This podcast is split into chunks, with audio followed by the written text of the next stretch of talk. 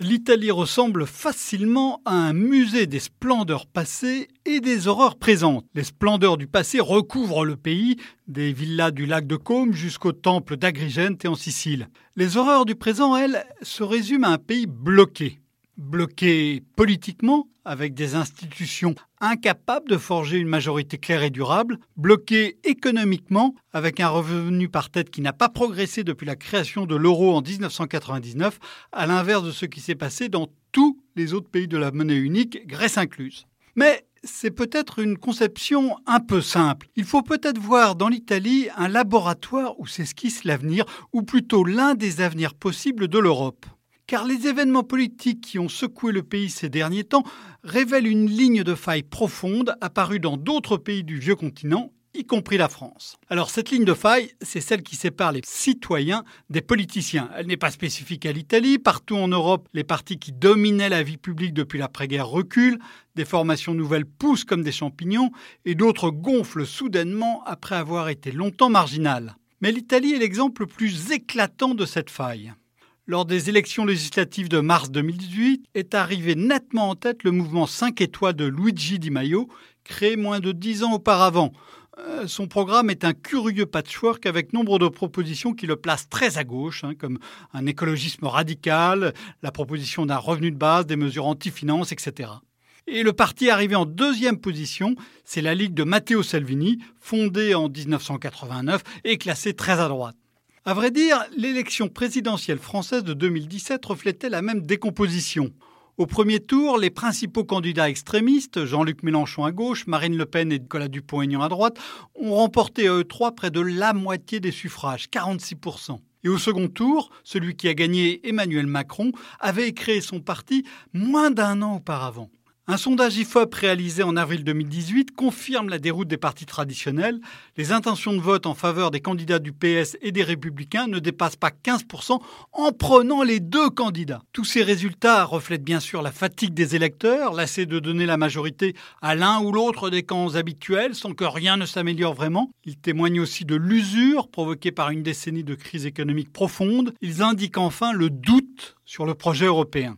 La faille sur l'Europe est devenue tellement profonde qu'elle a courbé l'espace politique italien, au point d'inciter un autoritarisme de droite et un méli-mélo de gauche à s'allier. La Ligue et le mouvement 5 étoiles se sont en effet rapprochés pour former un gouvernement. Le président italien Sergio Mattarella a même dû bloquer la formation du gouvernement pour empêcher la nomination d'un ministre des Finances anti-euro.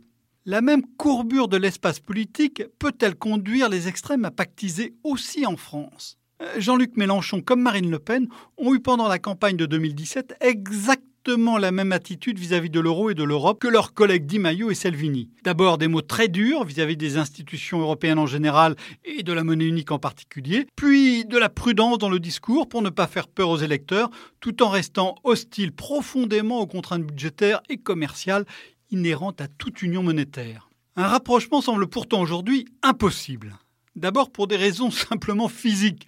Les appellations gauche et droite viennent du positionnement des députés dans l'Assemblée nationale de 1789 et personne n'envisage de transformer l'hémicycle du Palais Bourbon en un cirque où Marine Le Pen pourrait s'asseoir à côté de Jean-Luc Mélenchon. Ensuite, le rapprochement entre extrême droite et extrême gauche paraît difficile pour des raisons politique et culturelle, même s'il y a nombre de points communs entre les programmes du Front National et de la France Insoumise, comme la hausse des dépenses sociales ou des mesures protectionnistes. L'extrême gauche française reste très imprégnée d'antifascisme et les valeurs des électeurs des deux camps sont assez éloignées, comme l'avait montré le sondeur Brice Teinturier d'Ipsos et le directeur de la Fondation Jean Jaurès, Jean Filkenstein, à partir d'une enquête publiée l'an dernier. Euh, cette distance est très grande en particulier sur l'immigration et l'autorité.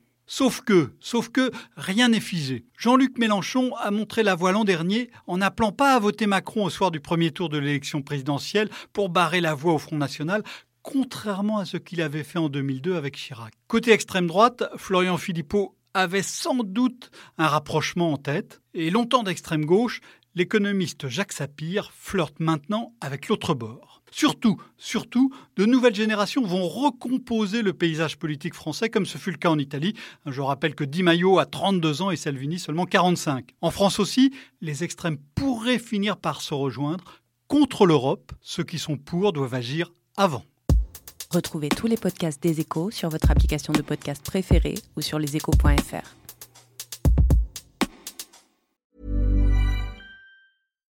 When you make decisions for your company, you look for the no-brainers. And if you have a lot of mailing to do, stamps.com is the ultimate no-brainer. It streamlines your processes to make your business more efficient, which makes you less busy.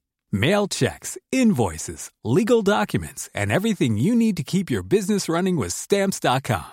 Seamlessly connect with every major marketplace and shopping cart. Schedule package pickups and see your cheapest and fastest shipping options from different carriers. With rates up to 89% off USPS and UPS rates. And with the Stamps.com mobile app, you can take care of mailing and shipping wherever you are. Make the same no-brainer decision as over 1 million other businesses with Stamps.com. Sign up with Code PROGRAM for a four-week trial, plus free postage and a free digital scale. No long-term commitments or contracts. That's Stamps.com. Code PROGRAM.